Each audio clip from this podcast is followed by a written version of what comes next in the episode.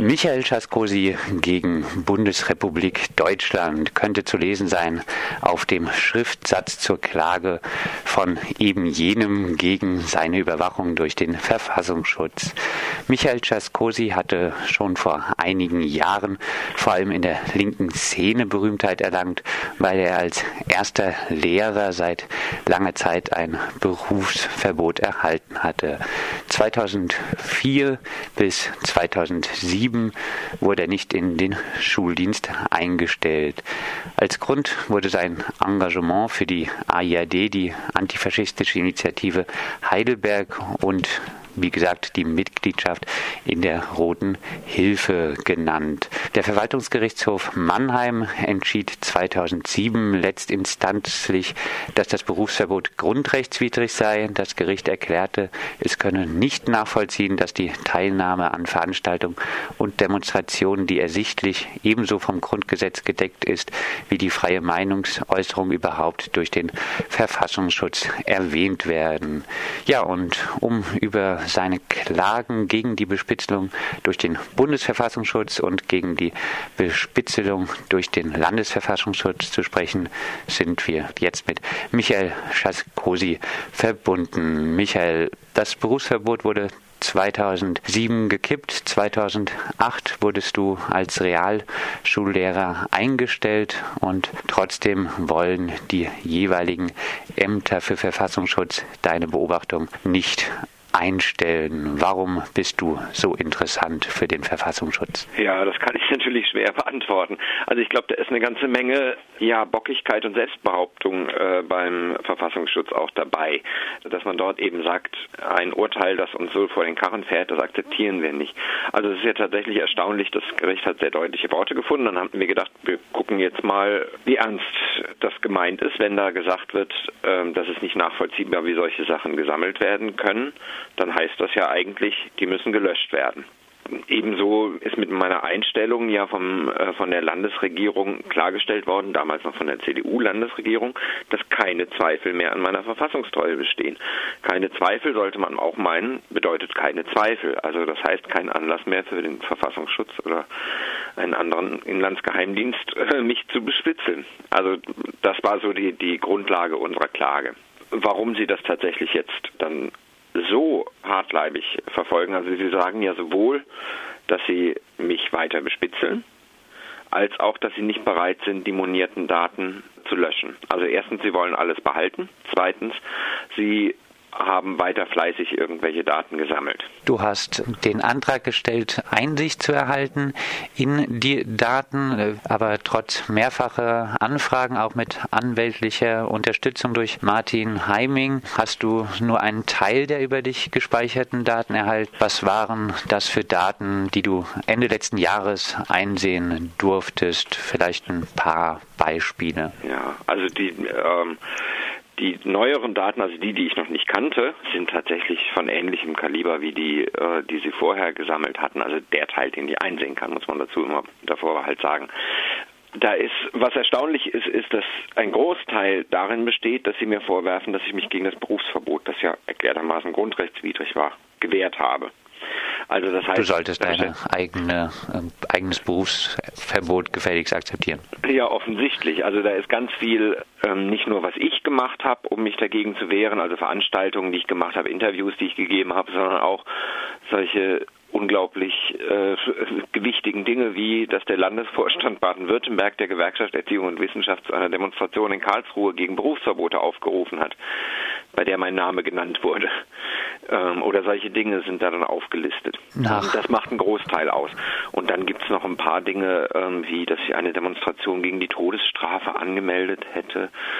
Ja, also aber im Wesentlichen ist es vor allem Engagement gegen Berufsverbote. Du hast, wie gesagt, ein sogenanntes Auskunftsersuchen gestellt. Der Verfassungsschutz erklärte Ende 2010, dass eine vollständige Einsicht in die Daten nicht in Frage käme. Die vom Verwaltungsgerichtshof Mannheim monierten Daten will der Verfassungsschutz weiterhin speichern. Im Bescheid des Bundesverfassungsschutzes von damals ist unter anderem bezüglich der Gerichtsentscheidung, die, wie gesagt, dein Berufsverbot gekippt hatte, zu lesen, unabhängig von der Frage, ob der Auffassung des Gerichts zu folgen wäre, sei darauf hingewiesen, dass das Bundesamt für Verfassungsschutz an dem Verfahren nicht beteiligt war und das Gericht deshalb auch keine Gelegenheit hatte, die hier vorliegenden Erkenntnisse zu würdigen. Michael, Angst vor weiteren Erkenntnissen des Verfassungsschutzes, die wohl möglich ein neues Berufsverbot bedeuten könnten? Auch eigentlich nicht. Also ich äh, weiß ja ganz gut, was ich getan habe und das, was Sie da zusammengetragen haben, spiegelt schon ganz gut das wider, was ich tatsächlich politisch gemacht habe. Aber bemerkenswert ist das ja schon. Also Sie sagen an einer anderen Stelle sogar noch deutlicher, wir haben dem Gericht ja gar nicht alles vorgelegt, was wir haben. Und das ist ja, äh, fragt man sich schon, warum denn eigentlich nicht? Wenn das Gericht doch offensichtlich vom Verfassungsschutz darauf angesetzt wurde, zu prüfen, ob ich äh, mit diesen äh, Mitteln, ob ich denn nur ein böser Verfassungsfeind bin und aus dem Landesdienst ferngehalten werden muss. Also das heißt, man fragt sich, warum haben Sie das denn dem Gericht vorenthalten? Weil Sie ihr eigenes Spielchen betreiben, weil ähm, sie ja, weil ihnen ihre eigenen Spitzel, der Schutz ihrer eigenen Spitzel wichtiger ist als die Sache selbst. Also das bleibt ein Fragezeichen. Nee, Sorge habe ich nicht. Ich bin sehr gespannt darauf, was sie denn da noch zu veröffentlichen haben. Wobei zunächst mal muss man auch sagen, also ähm, natürlich blickt alle Welt jetzt sehr gespannt darauf, was dann bei solchen Verfahren rauskommt. Dabei gerät so ein bisschen auf den Hintergrund, dass das natürlich äh, immens, also äh, persönliche Daten sind. Ne? Also ähm, gerade die, die jetzt unter Umständen nicht veröffentlicht werden, weil sie aus Telefonüberwachung, Spitzelberichten ähm, oder sowas herrühren. Das sind natürlich Sachen, die betreffen natürlich ganz starken, äh, ganz engen persönlichen Bereich. Daten, die den persönlichen Bereich betreffen, äh, stehen auch unter besonderen Schutz. Für den Schutz solcher Daten soll sich normalerweise auch der Bundesdatenschutzbeauftragte einsetzen. Du hast dich am 20. Mai, nicht diesen Jahres, sondern äh, des letzten Jahres mit deinem Fall auch an eben jenen Bundesdatenschutzbeauftragten gewandt gewandt. Eine Antwort hast du nach meinen Informationen aber noch nicht erhalten. Wie bewertest du dieses Nicht-Reagieren des obersten Datenschutzbeauftragten in deinem Fall? Das ist jetzt das Neueste. Ich habe tatsächlich eine Antwort erhalten bewerten äh, mag ich das erstmal nicht. Er sagt eigentlich nur im Wesentlichen, ihm sind die Hände gebunden. Auch für die Datenschutzbeauftragten sind die Regelungen die das äh, Verfassungsschutzgesetz, also sowohl das Landesverfassungsschutzgesetz als dann auch das Bundesverfassungsschutzgesetz bieten, so eingeschränkt, dass die kaum eine Möglichkeit haben, wirklich etwas zu überprüfen, erstens, und zweitens erst recht nicht äh, dann irgendetwas weiterzugeben. Und das spricht auch sehr deutlich, also diese Antwort, die Art, also äh, da kann man schon sehr deutlich raushören, dass sie ja enttäuscht darüber sind, dass sie ähm, da eigentlich gar keine Möglichkeiten haben.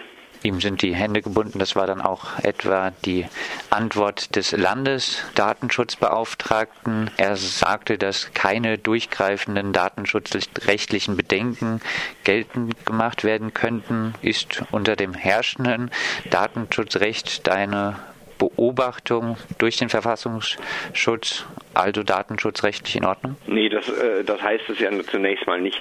Ähm, das heißt nur, dass er in diesem Rahmen dieser vorgerichtlichen Prüfung das nicht machen kann. Du hm? klagst jetzt, äh, wie gesagt, gegen den Landesverfassungsschutz und gegen den Bundesverfassungsschutz. Hast ja. du etwa Hinweise darauf, wie lang sich beide Verfahren die Entscheidung hinziehen wird? Nee, kann ich nicht wirklich sagen. Also ähm, eigentlich sollte man meinen, beim Bundesverfassungsschutz sind jetzt schon die Schriftsätze hin und her gewandert. Eigentlich ähm, gibt es keinen Grund, warum nicht mal ein Verhandlungstermin angesetzt werden sollte. Das kann sich aber hinziehen. Das weiß ich ja schon aus meinem sehr viel dringlicheren äh, Berufsverbotsverfahren, wo das auch dann zum Teil wieder ein halbes Jahr, wieder ein Jahr und so weiter gedauert hat.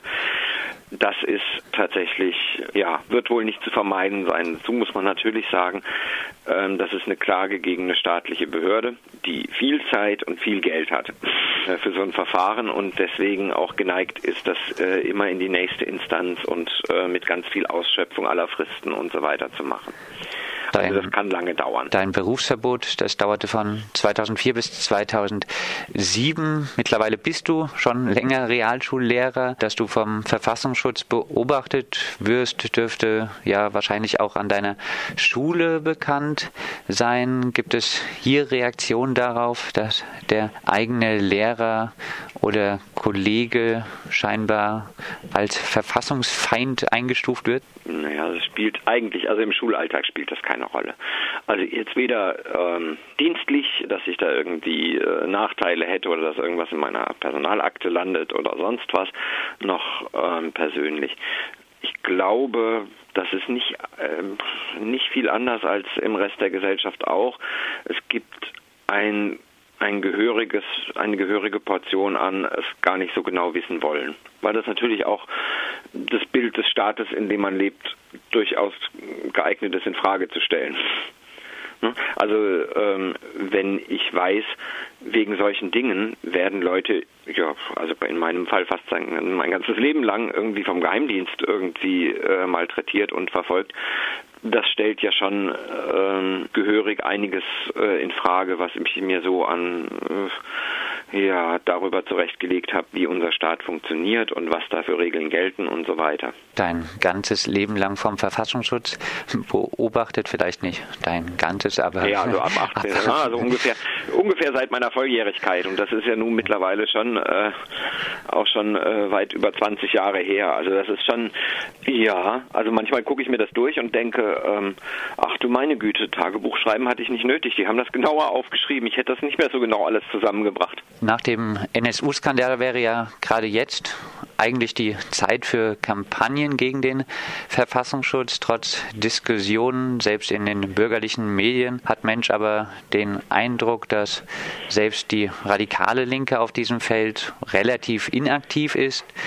Glaubst du, Michael, vielleicht abschließend an ein Leben ohne die Überwachung durch den Verfassungsschutz? Vielleicht auch für dich ganz persönlich? Ja, da hoffe ich drauf und das glaube ich auch, dass das natürlich äh, die einzig vernünftige Forderung auch sein kann. Also man muss ja tatsächlich sagen, ähm, diese, dieses ganze Gerede über das angebliche Versagen der Verfassungsschutzbehörden, das ist Unfug und darum geht es uns auch in dem Verfahren, das ein bisschen deutlich zu machen. Das ist nur die andere Seite der Medaille, ähm, die zeigt, dass der Verfassungsschutz ja sehr gut funktioniert in dem, was er als seinen eigentlichen Kernbereich äh, begreift, nämlich äh, bei der Verfolgung und Diffamierung und Ausspitzelung von linken oppositionellen Bewegungen. Ähm, da ist es ja durchaus nicht so, dass dieser Geheimdienst hätte, sondern äh, der ist da sehr akribisch und sehr ähm, umtriebig. Das aufzuzeigen und zu zeigen, dass das keine Angelegenheit persönlicher Verfehlungen ist, sondern tatsächlich ein strukturelles Problem. Ähm, das lässt, glaube ich, dann tatsächlich auch nur die äh, Konsequenz zu, zu sagen, dieser Geheimdienst. Ja, Rolf Gössner äh, von der Internationalen Liga für Menschenrechte sagt das immer so schön, ist natürlich ein Fremdkörper in einer Demokratie und natürlich gehört er abgeschafft. Soweit Michael Schaskosi, nachdem er als Realschullehrer erfolgreich gegen sein Berufsverbot geklagt hatte, nun gegen seine Überwachung durch den Verfassungsschutz klagt. Mehr Infos zum Fall gibt es unter www.gegen-berufsverbote.de.